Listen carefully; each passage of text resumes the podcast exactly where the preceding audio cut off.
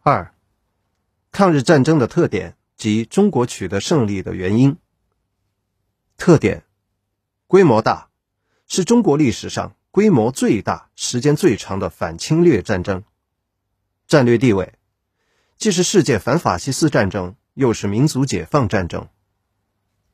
全民性，是在抗日民族统一战线旗帜下进行的，以国共合作为基础的。有组织的全民族自卫战争。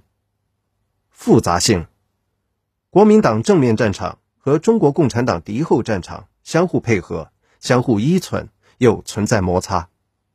持久性，中国是所有反法西斯战场中开始最早、结束最晚的战场。全局性，中国战场是世界反法西斯战争的东方主战场。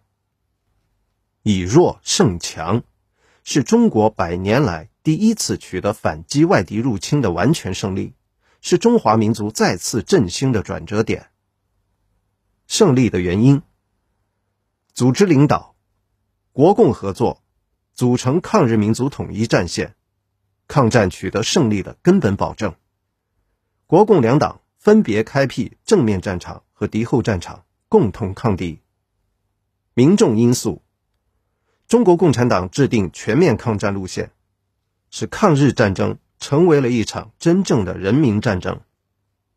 战略战术，中国共产党制定持久战的战略方针，开辟敌后战场，开展游击战和运动战，配合正面战场，最后赢得战争胜利。